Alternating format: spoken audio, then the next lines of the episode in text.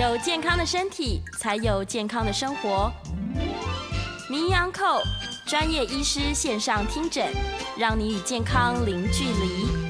大家好，这边是九八新闻台，欢迎收听每周一到每周五早上十一点播出的名医 Uncle 节目，我是今天的主持人米娜。我们今天的节目在 YouTube 同步有直播，欢迎听众朋友们在 News 九八 YouTube 频道留言询问相关的问题。同样的，在半点过后也会接听大家的 Call In，有任何电这个问题呢，都可以打电话进来。我们预告一下，这个 Call In 专线是零二八三六九三三九八零二八三六九三三九八。我们今天邀请到的是来自台北医学大学附设医院临床药学组组长孙国仁药师，药师好。你要早，各位听众大家早。是今天就是看到药师来了，我们又有好多问题想问，想问药师这样摩拳擦掌。我们今天的问题是大家都很想问的：久咳不愈哦，当心气喘找上门。嗯，基本上气喘啊，其实我们台湾其实还蛮常见的一个疾病啊。那它最主要的问题其实就是它是有过敏体质的人，那他在一些呼吸道的部分呢，对一些过敏原产生一些反应，所以造成我们的一些气管的一些收缩。那气喘的话，最主要的问题是在于是说，它有可能会让我们的气管狭窄，然后呢，就是会很明显的会有一些咳啊、喘，甚至是吸不到空气的状况。哦，那严重的急性气喘的发作呢，也有可能会造成就是性命上的一些危机。像之前有一些名人啊，像所谓那个邓丽君啊，他就是一些急性气喘发作，导致没有办法吸到空气，哦，然后导致一些性命上的一些问题。所以其实气喘呢，其实在呃，可能某些人听到说，哎，可能它只是一个小疾病，可是它真的严重起来的话呢，还是有可能会影响到我们的生命安全的哦。是我们常常听到气喘哦，就跟那个药师说的一样，就是常常听到很多名人气喘。嗯，然后我们想象中的气喘就是会有拿一支那个气管的、啊、吸入剂的，对对吸入剂。然后好多很多小朋友也会有这样的情况发生。嗯、是的，那这样的情况，刚刚药师有讲到说，其实它跟过敏有蛮大的关系，所以这样算是。呃，先天有过敏的体质，加上后天环境的影响嘛，还是它是有分先后天？呃，基本上我们的呃，刚好提到嘛，气喘它其实是算是一种过敏性的一些疾病，是。所以你天生如果有过敏性的体质的话，它就比较容易造成所谓气喘的一些诱发。那其实过敏我们有分很多，像是呃流容易流鼻水啊，哦，或是容易眼睛痒啊，哦，那其实那是不同的一些过敏原刺激不同的地方所造成的。好，那如果像他，如果你的过敏刺激到你的鼻子，像我们在说，哎、花粉症的病人，可是他可能的眼睛啊、鼻子受到一些外面的一些呃那个花粉的一些影响，导致过敏，就一直流鼻水啊，或是眼睛痒红肿。那如果它刺激到我们气管，气管造成一些过敏症状，它就开始分泌一些比较多的一些黏液，或是甚至造成我们的支气管收缩，哦，然后就会造成所谓的气喘的一些发生。所以刚刚米娜提的没有错，它是一个先天性的一些过敏上的体质。加上后天的一些免疫啊，就是那个过敏源的一些诱发，然后导致一些气喘的疾病的一些发生。那刚刚米娜有提到，像我们其他很多的小朋友啊，好像会有这方面的疾病。其实就气喘的分布而言呢，基本上就小朋友，就是十岁左右的小朋友，他的发生几率是很高的哦。好，那其实，在成年人的话，他的发生几率会慢慢的下降，到最后呢，老年人的时候，大概七十几岁、七十岁以上的病人呢。在逐渐的一些增加，那其实这个不发的发作的一些部分，其实就跟我们身体的一些免疫能力哦，跟一些那个成长的过程有关。小朋友的免疫啊，可能在一开始的时候发育的没有那么完全的时候，它比较容易造成一些过敏原的一些诱发气喘的一些反应。不过很多的小朋友在逐渐成人之后，它发生的几率会慢慢的下降。那不代表他已经完全好了，他只是因为啊他自己身体的免疫的系统呢，慢慢做一些调整啊，他之后的成年之后呢，他发作的几率就慢慢的一些下降。不过到老年老了之后呢，他可能的身体免疫疾病又慢慢的衰退之后呢，又可能会造成气喘的诱发。哦，所以基本上它是属于一个先天性的过敏体质，加上我们后天的一些免疫的，呃，就是诱发免疫的一些物质，例如说我们常见的像花粉症啊、尘螨啊，啊，或者是一些呃狗毛啊，或是猫宠物的一些毛发啊，或是比较脏乱的一些环境粉尘啊，或者甚至是一些呃霉菌啊，都有可能会诱发我们过敏，呃，就的一些发生，然后导致气喘的一些发作。是听起来就是。诱发气喘的这个部分，它体质就是过敏体质。嗯，那相信很多就是因为台湾其实蛮多过敏体质的朋友，没错。对，不管是鼻子啊、眼睛，或是宝宝过敏、尘螨，我们听到真的太多了。所以过敏的人不一定会有气喘，对不对？对，基本上我们刚刚提到的，就是过敏它可能会在发生在很多的地方。哦，像说我们最常见的是鼻塞、流鼻水，它就是鼻子的部分，鼻黏膜造成一些过敏源的一些刺激，造成过敏的一些反应。哦，那就是眼睛，就是眼睛容易痒，也是因为可能你的眼睛遭受到一些过敏原的一些反应，造成它干涩或是一直流眼泪的一些状况发生。那如果刺激到我们的呼吸道的话呢，就可能比较容易造成气喘的一些发作。所以每个人过敏体质，它可能会诱发的一些症状不尽相同，所以还是要看一下自己啊，是、哪一哪一种过敏体质。那不过。呃，容易过敏的病人，他其实诱发气喘几率也是比较高的哦。是，如果说像刚刚提到，就是年纪就是十岁以下会有过敏的小朋友比较多，嗯，然后再来就是。可能抵抗力比较弱一点的七十岁以上的成人，嗯，这个年龄的区间分布哦，那这样子造成这个过敏的原因，通常会是一样还是会有区别呢？呃，基本上每一个年纪的呃病人，他造成容易造成过敏的一些来源比较不同哦。那基本上成人的话，像我们刚刚提到，就是环境的一些因素，例如刚刚提到的一些尘螨啊，或者是一些呃，就是动物的毛发。哦，或是一些其他的过敏，像有些人他会造成海鲜的一些过敏，吃的食物海鲜的过敏，那严重的话有可能会诱发过那个气喘的一些发作。哦，食物那小朋友的话呢，他跟成人的过敏的来源就比较不太一样。哦，小朋友他最大会造成一些过敏的呃来源的话，是属于所谓的病毒性的一些感染，例如像是一些感冒啊，或者是一些其他的一些呃呼吸道融合病毒。的这些感染，那这些呼吸道的一些病毒感染呢，也会容易造成我们的支气管的一些收缩，然后诱发过敏的一些发生。那另外呢，像是一些呃，就是呃尘螨呐，它还有一些我们常见的像是气温的一些急速的一些变化哦，例如说我们说比冬冬季比较会造成过敏的一些反应，就是我们出去外面接触到比较冷的空气哦，虽然我们在室内比较温暖的环境下，只要呃出去接触到比较冷的空气就是温差变化比较大的时候，哦，那这些也有可能会造成诱发过敏的一些发作啊，就是气喘的一些发作。那再来的话呢，像是空气污染啊，或是一些尘螨啊，或是一些比较生冷的食物，那这些也有可能会诱发我们气喘的一些发作。那比较小朋友跟大人比较不同的话，就刚我们提到，就是小朋友的话，他对于因为他免疫力比较没有那么好。那它造成一些病毒性的感染机会，上呼吸道上呼吸道病毒感染机会也比较大。那这些病毒呢，有可能感染呢，都有可能会诱发我们气喘的一些发生。是，如果说小朋友他在，因为我们知道，就是像前一阵子很流行那个呼吸道融合病毒的时候。对。然后很多那个幼稚园的小朋友都住院了，在、嗯、家排队住院，嗯、很多小朋友住院。那像这样子，呃，如果是因为病毒感染，小朋友会随着年纪，像是十岁之后，慢慢的就会减少感染的这个机会，对不对？嗯，对，基本上就是因为呃，我们从呃慢慢成年之后，我们的免疫的能力啊，会慢慢的就是发展完全。那其实我们的免疫系统慢慢发展完全，就是我们接触到比较多的一些。呃，过敏原，或是甚至比较多的一些病毒产生比较多的一些抗体之后，我们就比较比较不容易造成一些病毒性的感染，或者是说我们的免疫能力就是会依照我们的年纪，就是成年之后呢，慢慢变得比较完善，那比较不容易造成这些病毒性的一些感染。那不容易感染的状况下，就比较不会造成就是诱发气喘的一些发作。是，所以小朋友在幼稚园都要一直更新自己的病毒嘛？没错，对，接收各种病毒，然后才会产生抗体。但是大家都会超紧张的。嗯、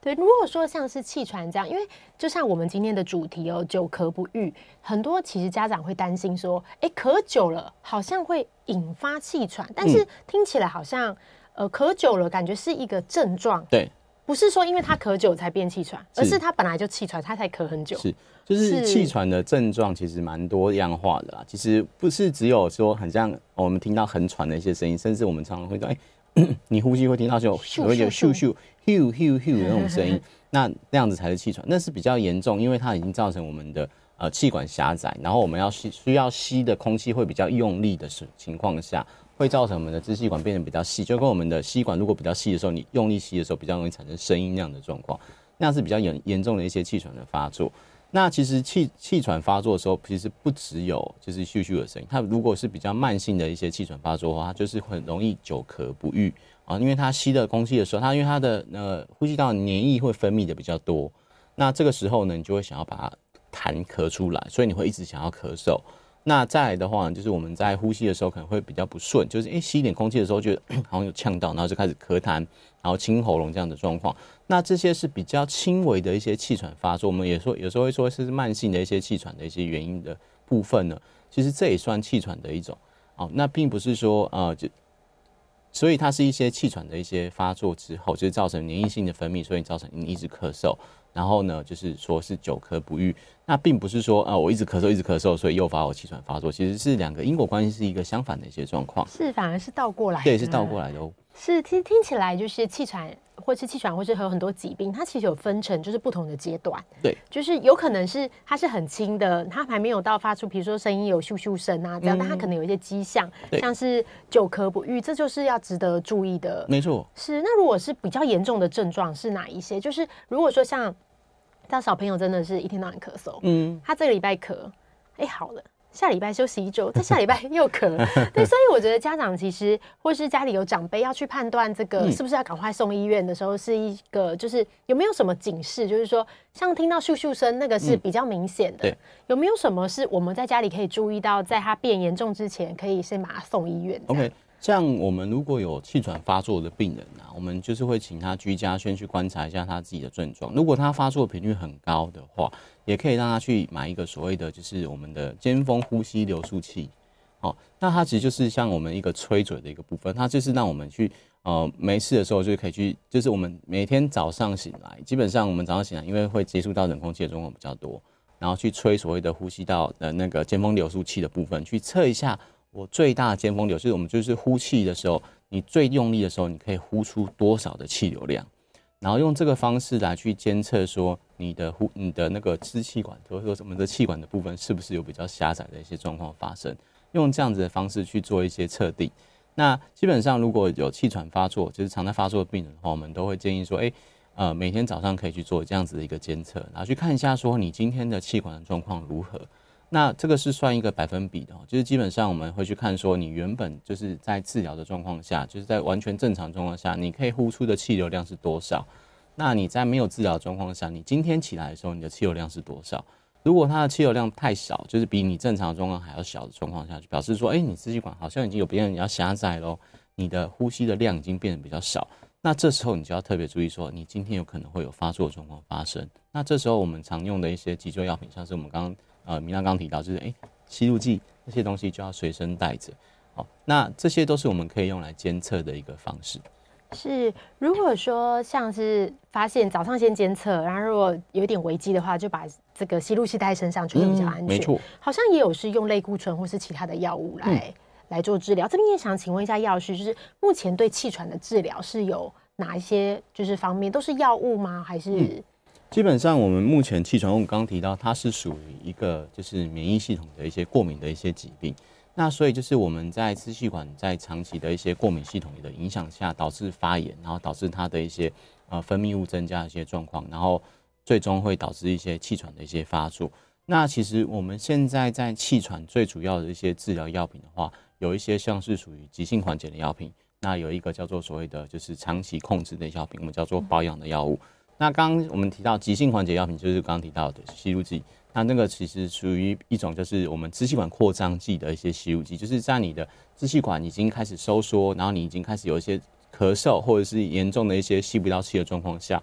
我们可以拿支气管扩张剂，让你的支气管直接放松，然后让它可以扩张之后呢，然后让呃呼吸可以比较顺畅。那这是属于我们所谓急救的一些药品。那另外的话呢，像还有一些吸入剂是属于类固醇的。好，就是所谓的吸入性类固醇。那吸入性类固醇的部分的话，我们就是说它是属于保养的药品。那保养的药品的话，基本上就是我们可以减缓我们支气管的一些发炎的一些反应。像我们常听之前有提过说，就是呃过敏性鼻炎的病人，我们的鼻喷剂其实是类固醇。那它是作用在我们的周，就是我们的四周，就是像我们这样吸入剂的话，就直接这样作用在我们的支气管的部分，让支气管的一些过敏发炎的反应减少。好，让它的分泌的黏液可以减少之后呢，就是让我们的支气管的那个气喘的发作比较不容易发生。因为我们刚提到，你气喘的发作除了刺激之外，再就是你的长期的发炎反应会造成你支气管的一些呃，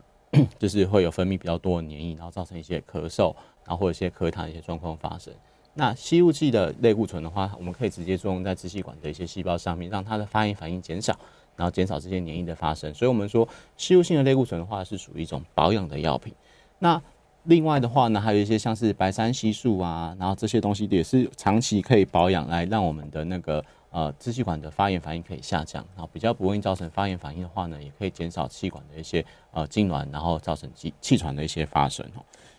是，刚刚有聊到，就是台湾因为很多人过敏，就是不管是在宝宝，然后年长的人，然后或是中年人，像有时候这种天气呀，早上醒来冷热空气的时候，大家就开始打喷嚏这样。那所以很多人会习惯在用这些保养的药物，像是吸入性类固醇这样。不过也蛮多家长或者是家里的长辈，大家会在照顾的时候会想说，哎，像这样子的药物，如果很长期、很长期的使用，会不会对就是？呃，身体造成什么影响啊？或是有一些药物是不能用这么久的，这个部分药师有什么建议？好，那基本上呢，就是台湾啊，基本上我们听到类固醇就是会开始紧张，尤其是妈妈哈，就是哎、欸，小朋友在用类固醇，啊，类固醇用多是不好。那基本上在所谓的吸入型类固醇的部分的话，它是属于我们气喘的第一线药品，就是它是最常被使用的药物。那不过在吸的时候呢，有时候妈妈就哎、欸，为什么要我小朋友要用类固醇？那其实再跟大家强强调一下哦，吸入型的类固醇它是作用在我们的周边，就是它不会造成全身的血液循环，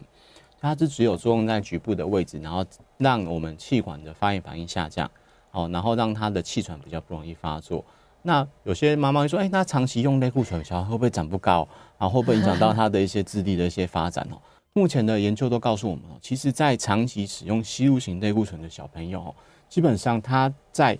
那个小朋友的一些身高跟以后往后的一些发展，跟正常的小朋友都不会差太多，都是没有什么差异的。反而是如果你不让他长期吸类固醇，然后让让他导致啊，就是如果气喘小朋友他没有长期在保养，导致他的一些呃气喘发作的频率增加的话，反而才会影响到他的一些呃发展的一些状况哦。所以其实，在小朋友的状况下，就是一开始在保养状况下，我们都是希望小朋友都可以做好我们的保养，就是每天呢，就是基本上就是呃晚上或者是早晚都是吸类固醇去保养我们的一些那个支气管的一些细胞，让它减少分泌物，然后减少发作的一些频率。这样子的话呢，其实对于小朋友未来的一些身高发展，才是有比较正向的帮助的。是听起来就是，如果小朋友有固定呃，大家固定在控制这个疾病，嗯，然后让他发作的这个时间频率变少，因为其实如果是咳嗽，像小朋友气喘咳嗽，晚上有时候就没办法睡觉，没错。那么其实听起来没有办法睡觉，反而会长不高。如果跟使用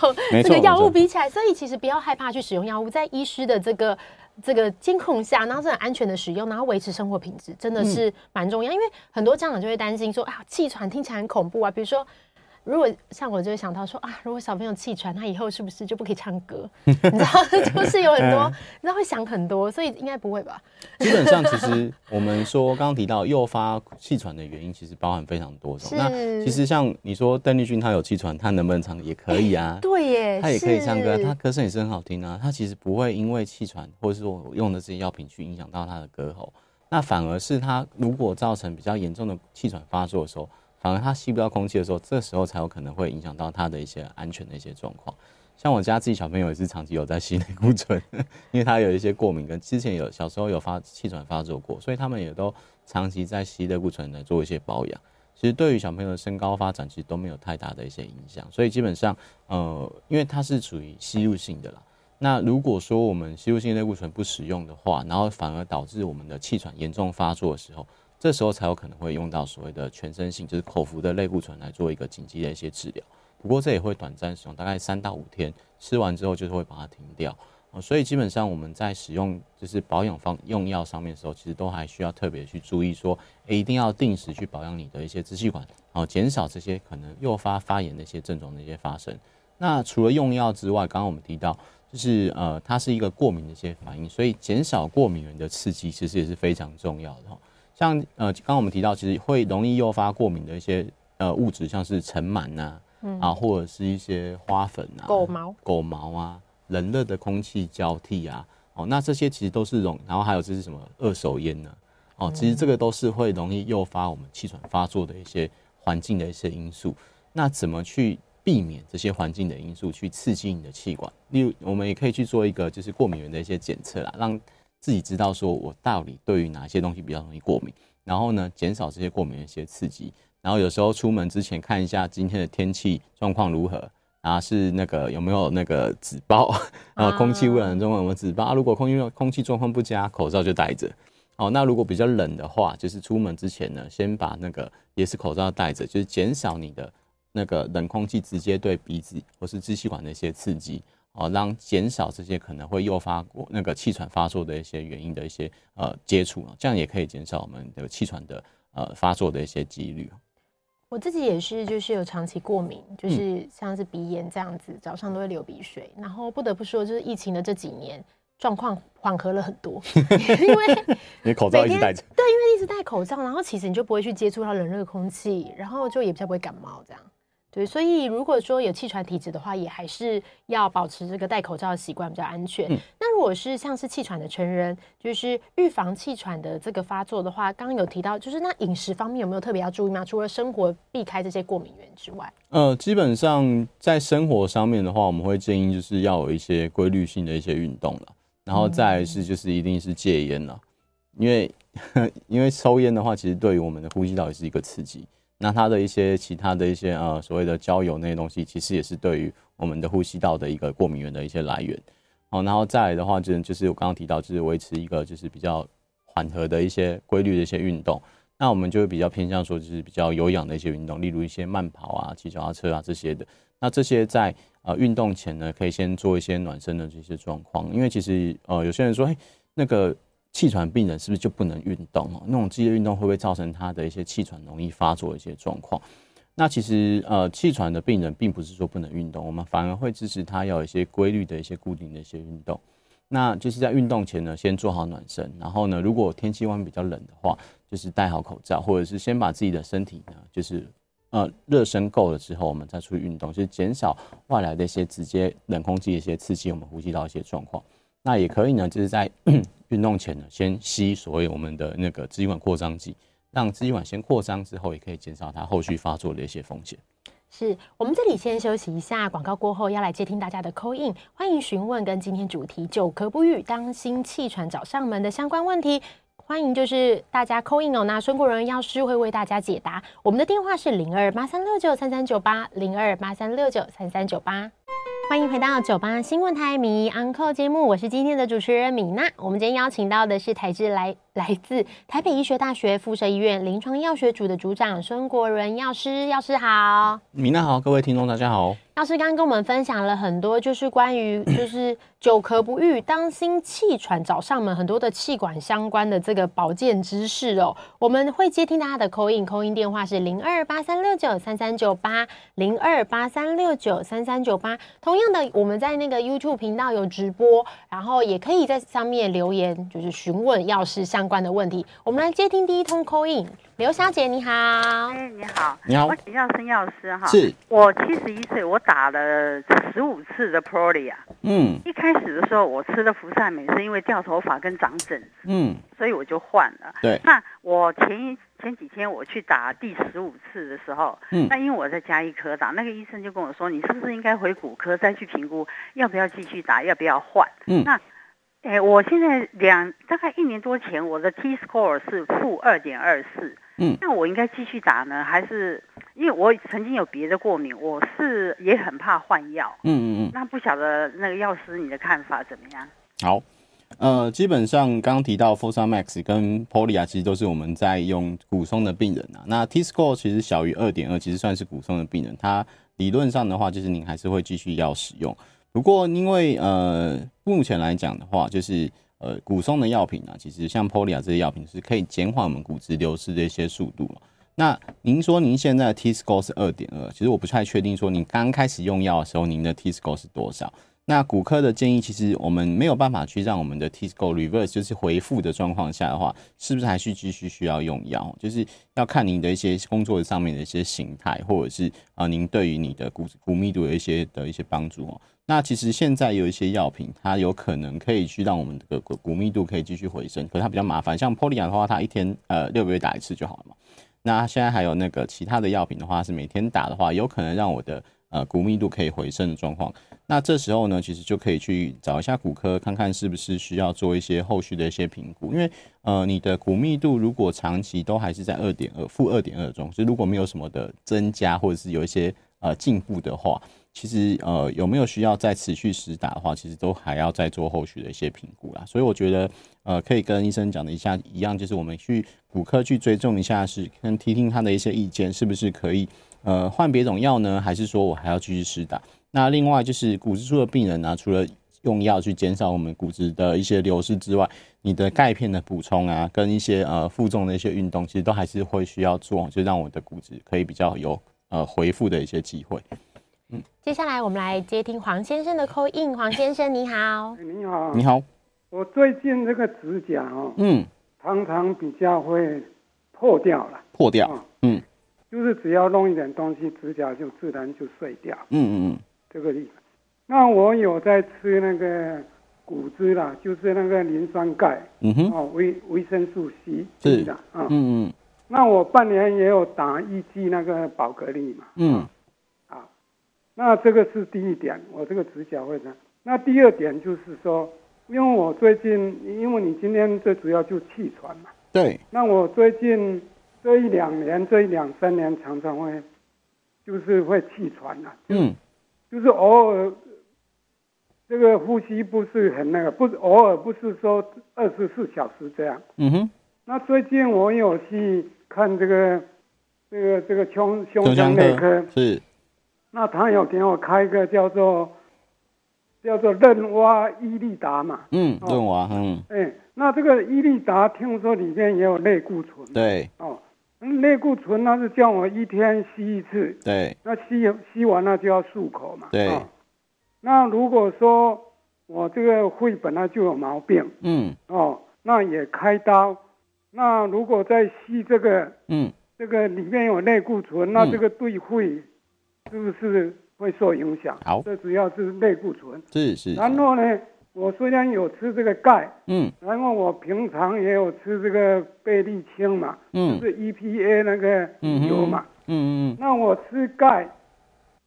是不是也可以马上吃鱼油？吃鱼油是不是也可以连着连着吃钙？有没有受影响？好，这几点谢谢好，药师。好，呃，刚刚我们从从后面回溯一下，就是如果你有在吃一些就是鱼油的部分，然后还有在吃一些钙片的部分那、啊、其实基本上这些保健食品都还是可以一起使用，没有关系。哦，它的吸收其实比较不会被这样子影响哦，所以基本上我们还是可以一起吃。那再来是第二点是说，我们刚刚有提到说，你因为有一些比较容易喘，然后呢，医生有帮你开一个就是润娃的一些吸入剂哈。那润娃的话是一个干粉的吸入剂，它它其实不只有那个类固醇啊，它其实还有一些其他的一些成分存在。所以基本上就是你在吸的时候，它是刚刚我们提到，就是呃气喘的病人，我们在吸类固醇的部分，它是可以去让我的气管的发炎减少，减少一些分泌物的一些产生，所以它是属于一种保养的药品啊。所以基本上我们在使用这些呃吸入型类固醇的时候，基本上我不需要太过于担心，因为它真的会就是吸到我们身体里面血液循环的量其实非常少，所以它在长期使用吸入型类固醇的时候，其实它不会跟我们就是吃口服类固醇的那些副作用一样。所以我们常常觉得，哎，吃类固醇会什么月亮眼、水龙水牛肩啊，免疫力下降啊，然后容易感染这些状况。然后糖尿病其实这个都不会发生，在长期使用吸入型类固醇的病人，其实都不会发生这些副作用，所以基本上，呃，不需要太过于担心哈。那再第一个是说，你有在那个指甲比较容易偏软啊，然后在吃那个钙片跟打那个宝格丽的状况，其实基本上指甲会软，其实跟钙的吸收其实有一点关系，可是不是绝对的哈。所以基本呃跟体质也是有一些关系的，所以在呃要看一下你的钙的吃的那个量到底有多少。基本上我们成年人就是呃一天都会需要到一千毫克的钙的一个吸收。那如果你只有吃这些钙片，那你平常还有没有在啊饮食？我们在吃其他的一些钙的来源，例如像是牛奶、豆腐啊，啊这些东西的一些摄取来源，这个都还是要注意的。那指甲软状况下，其实钙是一个原因啊，不过还有其他原因可以再去做一些探讨。接下来来接听林先生的口音，林先生你好。啊，两位好，我想有两个问题要请教，呃，很快速的问一下，我有在使用那个三仙达是减肥用的，对，那我使用了连续使用的，就按照那个指示使用了三个礼拜，完全没有任何的效应，是不是有类似像这样子的呃案例？嗯，就完全没有任何的呃增加或减少。是，当然是期待是减少了，那个体重应该是，嗯、但是没有。那如果这个不适合的话，有没有替代的其他的使用的用药？嗯哼。那第二个问题，我想请问一下，我已经在使用那个可训，就是射护腺肥大预防液，是预防的那个定啊。对。那个呃，我只呃就是吃一个礼拜开始就会很明显的血压低的问题。是。有没有其他的？因为医生一次就开三个月的连续处方箋给我。嗯那有没有其他的替代的用药？那下次我跟医生可以讨论。是，那我在电话呃先挂掉，谢谢，谢谢。好，那善先达其实就是我们常听到的那个瘦瘦笔啊。好，现在最流行那个减肥针。嗯、OK，那其实它在一开始的时候，我们会需要慢慢把剂量往上加上去。那所以您刚刚说你用到三周哈，目前三周的话，其实我们还在就是在增加剂量的一些状况。然后让让自己的身体可以有一些耐受的状况，所以基本上这种减肥的一些产品，我们通常是要看就是用了十二周甚至十六周之后，它的效果好不好，才能办法去做一些判定。那如果你的最大剂量已经就是用到我们所谓建议的最大剂量，然后用了三周，效果还没有那么好的状况时候，呃，这时候才有考虑说，那是不是要去换药，或者说这个药品不适合你。那有没有一些替代药品？嗯，目前的话也有一些口服的一些药品可以做使用了，例如像是罗那个罗氏仙，就我们现在罗仙子，然后还有一些其他的就是可以抑制食欲的药品可以做口服药品可以做使用。那这个部分的话，可能要去跟您的医生做一些讨论。不过目前来讲的话，呃，就所谓的瘦瘦比、善纤达这些药品的话，其实它的效果其实算是还不错的哈。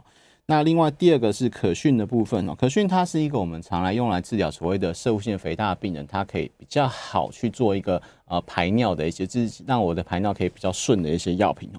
那它也是可以用来治疗，就是我们高血压的一些用药。那所以呢，您刚提到说你吃了可讯之后，你的血压有下降一些状况。那基本上呢，就是在血压下降状况下，就要看你平常的血压是多少，然后你血压下降之后是到多少的一些症状。因为其实，呃，医生开可训给你，主要是要去缓解你的一些摄护腺排尿一些问题。那有可能会影响到你的血压。那如果你的血压真的太低的状况下，你可能要去跟医生沟通，说我是不是可以换其他药品。那摄护腺肥大的药品呢，其实除了可训之外，还有其他的类似的药物，或者是有一些就是我们说男性荷尔蒙的抑制剂，让你的摄护腺不要再继续增大。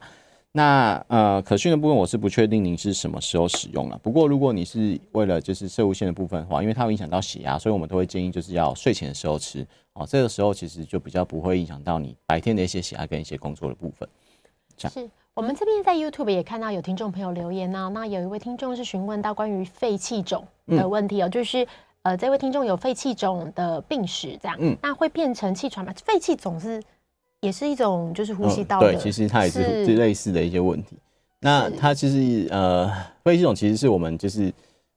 呃，不管你是气喘还是那个所谓的慢性阻塞性肺炎，它到最后造成一些状况，我们听到之后做肺气肿。那呃，有可能因为你像像他提到就是说他之前有结合，然后吸到一些二二手烟就会一直咳哈，其实这有看起来也有像类似就是气喘的一些症状的一些发生呢、啊。那会不会变成气喘？可能就是要看你的一些，我们可以去做一些检测。就是我在呃气呃气喘的检测，其实我们可以去呼吸那个胸腔内科去帮忙做一些检测。就是你吸入一些呃会让造成所谓的呼吸道收缩的一些疾病的一些物质之后，去监测你的呃尖峰呼吸流速跟你正常的呼吸尖峰流速的一些差异性。这样能够去看说你到底是不是有气喘的一些发生。那如果你是长期有这样子咳嗽的状况下的话，也会建议就是长期去使用就是保养性的药品，或者是把它那个急救的一些我们所谓的 就是呼吸道啊支气管扩张剂可以带在身上来做一个预防。是。再来有听众朋友询问到说，就是他的父亲喜欢登山，但登山之后大腿的内侧都会抽筋，这样，那想请问药师的专业观点来看说，这样子是可以自己服用像肌肉松弛剂的药物，还是说可以跟医师讨论针对年长者有其他更适合的药物呢？呃，基本上你登山之后容易抽筋哦。其实因为登山的话，我们是会常常会就是需要走动的一些状况啊。那你的筋到底是哪一条比较容易抽筋？那抽筋的状况有很多啊，其实就是我们所谓的呃离子身体上的钙磷的离子的一些平衡，如果有一些失常，就是比较容易会造成抽筋的一些状况。是，谢谢。我们这里先休息一下，广告过后来接听大家的 call in，电话是零二八三六九三三九八。欢迎回到九八新闻台民意安扣节目，我是今天的主持人明娜。我们接下来来接听听众的 call in 电话，电话是零二八三六九三三九八零二八三六九三三九八。我们第一位是林小姐，林小姐你好，哎，两位好，好，我想请问药师啊，我因为两个多月以前有得到那个疱状带状疱疹，疱疹，哎，结果到现在还是在痛，还没有完全好。那请问那个如果要诶，打那个疫苗的话，uh huh. 什么时候才可以打？OK。还有另外一件事就是说，呃，我有补充维他命 D 三，那它是脂溶性的吗？嗯。那如果说我有去晒太阳，那如果这样子的话，太如果太多的话，是不是会影响我们的血管的运作？好，有没有什么副作用？好，嗯、谢谢您。好，OK。那我们刚呃林小姐刚刚提到一个问题，就是她两个月之前感染这所谓的带状疱疹啊，那也是我们所谓的那个。皮蛇皮抓哈，那基本上它可能会造成就是我们所谓的带状疱疹后神经痛的一些症状。其实它的症状其实还蛮常见的啦。那呃，这个神经痛的症状其实会持续蛮久的，所以很多现在都会鼓励就是老人家先去打所谓的带状疱疹疫苗。那呃，如果你感染之后，如果还要再打疫苗的话，基本上会建议就是感染，因为感染之后我们身体实在是其实是有抗体的，所以我们不建议太早打。那基本上会建议就是三个月之后，我们再去考虑评量说你的那个身体状况适不适合再做施打。那这个时候我们就可以去询问一下医生，说就是三个月之后再去找那个家医科的医生或是皮肤科的医生，去看看你的症状有没有缓解了，然后是不是适合作为这个疫苗的一些施打哈。那另外就是呃，就是有很多人在补充所谓的维他命 D 三呐。那维他命 D 的部分的话，它是属于所谓的脂溶性的维他命。那脂溶性维他命的部分的话，我们建议如果使用的话呢，就是要配着就是餐后使用。哦，那餐后使用的话，它的吸收会比较好。就是我们随就是跟，因为我们吃东西还是会有一些油脂的一些呃食物嘛，那就是随着随餐服用的话，它的效果其实会吸收会比较好一点。那也有人会觉得说，哎、其实维他命 D 三其实是我们自己身体就会合成的一个维他命，就是我们的皮肤上面的油脂，我们去做一个就是太阳去晒太阳之后，它就是自动我们身体会转换成维他命 D 三。好，那基本上就是在晒太阳这件事情，其实每个人的定义，其实每个标准不太一样。就是说，呃，我们的晒太阳是真的要在太阳下晒，而不能撑伞，或者是穿个什么薄外套啊，然后去散步啊。好，那基本上我们正常人他所需要的维他命 D 三，要在正午，就是十二点的时候呢，在太阳下晒十五分钟。哦，不可以擦防晒。对，不能擦防晒，不能戴帽子，不能。那个撑伞，十五分钟它才会达到我们正常生一天所需要成人的量。那不过因为台湾其实你我不确定，呃，在北部的话有时候会有阴天啊，或者雨天啊，那其实太阳光没有那么强烈的状况下，那这时候我们就可以补充维他命 D 三哦。那基本上就我们食药署的一些呃国民健康局的一些调查，其实在长期来讲，国人的维他命 D 三的摄取量其实是偏低的。好，所以其实你补充是没有问题。那所以如果我已经吃了，然后又晒太阳，那样量太多会怎么办？基本上我们的身体其实你不要一次吃个十克以上，其实那我们身体都会正常的代谢掉，所以不需要太过于担心。接下来就听林先生的 call in，林先生你好。喂，呃，药师啊，米娜两位好哈。你好。那个我们今天的主题是气喘哈，然后药师刚刚提到了很多的这个空呃过敏原啊，就是这个花粉啊这样子的啊。那我想请教的问题是说，有些人他其实不知道自己对某一类的食物是有过敏的，比如说常见的是这个啊虾啊虾壳类的这个海鲜呐啊，或者是这个花生呐哈。那如果说啊不小心吃到这些呃会引起过敏的食物，它会不会也诱发类似像有一个类似气喘的症状来发生啊？然后第二个问题是说，诶。因为我们知道气喘大概都是这个支气管产生痉挛或者狭窄了哈。嗯。那我在想说，诶，基于热胀冷缩的原理啊哈，会不会这样的状况呢？在夏天，比如说我们的血管都会是比较放松的，那在夏天会不会比较没有常见到这样的症状？这样的症状是不是会比较常在这个秋冬比较容易发生？但是我又看到就是像我们这个邓丽君小姐。它发生的时间点其实是在夏天的时候，所以想请教药师，就您专业在临床上给药的这个经验看起来，气喘有没有所谓的季节性分布？嗯啊，以上两个问题跟您请教，我在这样收听，谢谢，谢谢。好，那刚刚有提到就是食物的话，基本上也有可能会诱发过敏的一些发生哦。基本上就是每个人他可能会造成的过敏源来来源不太一样，所以像我们会看到那个。外国的影集会演说，哎，那个小朋友对什么花生过敏。他吃了之后就会开始造成那个呼吸不顺啊，然后甚至会有一些就是我们所谓的那个吸不到气的状况，那其实就是所谓的食物造成气喘、支气管痉挛的一些发作的一些状况。所以就是基本上你如果容易造成过敏的食物的话，也是有可能会诱发气喘的一些发作。那你要怎么知道说你到底对于哪些食物有过敏的症的问题啊？基本上我们可以去就是医院的那个风湿免疫科。做所谓的抽血的检查，让去让自己了解说，哎、我到底对哪些食物或者是哪些物质容易产生一些过敏的一些状况，然后去减少接触这些食物的一些方式哦。那另外，刚刚林先生有提到，就是说，哎、那那个气喘是不是有所谓的季节性的一些问题哦？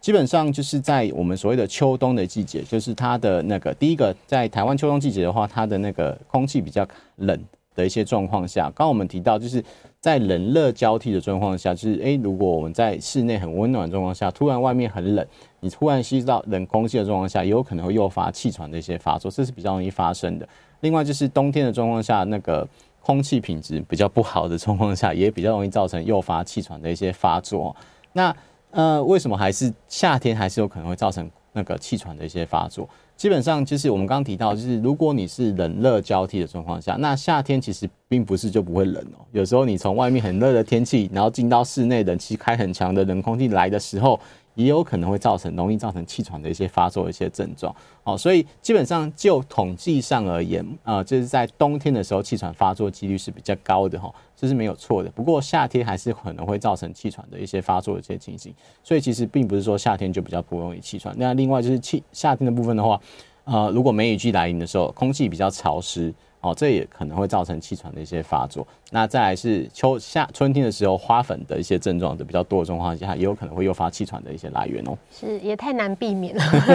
我们来接听王小姐的口音。要是请问一下，是我小孩大概两三岁是有得过水痘了哈。是。哎，那他现在已经三十，哎，三三十二了。嗯。那我不晓得这个这个疱疹疫苗是他这个年纪就就可以打呢，还是还是怎么样？嗯。好。这个年纪不晓得可不可以打？好。呃，基本上就是水，呃，我们说水痘那个，应该说疱疹的话，基本就是水痘的病毒它潜藏在我们的体内之后，等到它免疫比较不好的时候，容易发作。那目前的建议在那个疱疹疫苗状况下，基本上就是在六十五岁以上老人，或者是你本身有免疫不全疾病，像是啊、呃、癌症的一些病人。哦，或者是先天免疫性不全的一些病人的一些的部分的话，才会建议施打，因为这些人的免疫比较不好。那老人家的话，他的免疫力因为开始下降，压不住这些疱疹病毒的一些发作的状况下，我们才会建议施打疫苗。那你说您的小孩三十二岁，基本上在正常的成年人状况下，他的免疫力如果是 OK 的，其实基本上都可以呃抑制我们的一些疱疹的那个，就是我们说这些水痘病毒或是带状疱疹病毒的一些发作的状况，所以并不需要急着去施打了。哦，那不过的话，就是还要看他个人一些状况。我们还是会建议，就是比较老，就是六十五岁以上，然后或者是本身免疫功能比较不全的一些病人，就是像是癌症的治疗的病人啊，哦，或者是他有一些先天性免疫疾病的这些病人，这这些病人的话，才会去比较呃建议去做施打。是，如果像是癌症的病人，或是有一些先天免疫在用药的病人，在施打时机，要是觉得是做完治疗嘛，比如说化疗啊、放疗那些都做完，还是呃，基本上就是要看你打的疫苗是属于哪一种。基本上，因为呃，我们会建议就是化疗的病人，就是或者是有在做治疗这些病人的话，哦、呃，我们都是在治疗结束之后，然后或者是在治疗的期间，就是他的身体比较状况比较稳定的状况下，才会建议施打。那到底要施打哪一些啊、呃、疫苗，或者说到底什么时候施打，还是要跟您的主治医师做一些讨论，因为不确定说你之后还需要做什么样的治疗，然后这样子的话，你才能比较得到比较好的一些保护能力哦。是最后一点时间，我们看到这边 YouTube 有这个听众朋友留言哦，说呃气他本身是气喘病人，但是他有跑过半马，然后勇渡日月潭，然后运动强度都没有问题。嗯、这边要是可以在最后给我们一个叮咛，就是要运动哦，这样。好，基本上其实气喘的病人不是不能运动，而是就是要适当的做一些运动啊。其实你的气气喘的状况，只要有好好的做一些保护跟一些保养哦，基本上呃这些病人其实他的正常生活其实跟正常人都是一样的，所以其实不需要太过于担心，也不要害怕去用药。那随时就是正常规律的服药，然后呢就是把一些急需药品带在身上，这样子的话呢，其实对于您的生活品质也是会有保障的。是，今天非常谢谢来自台北医学大学附设医院临床药学组组长孙国仁药师来跟我们讨论久咳不愈，担心气喘找上门。今天学到很多就是 气管的保健知识哦。那我们今天的节目就进行到这里，也谢谢大家的收听，我们下次见，拜拜，拜拜。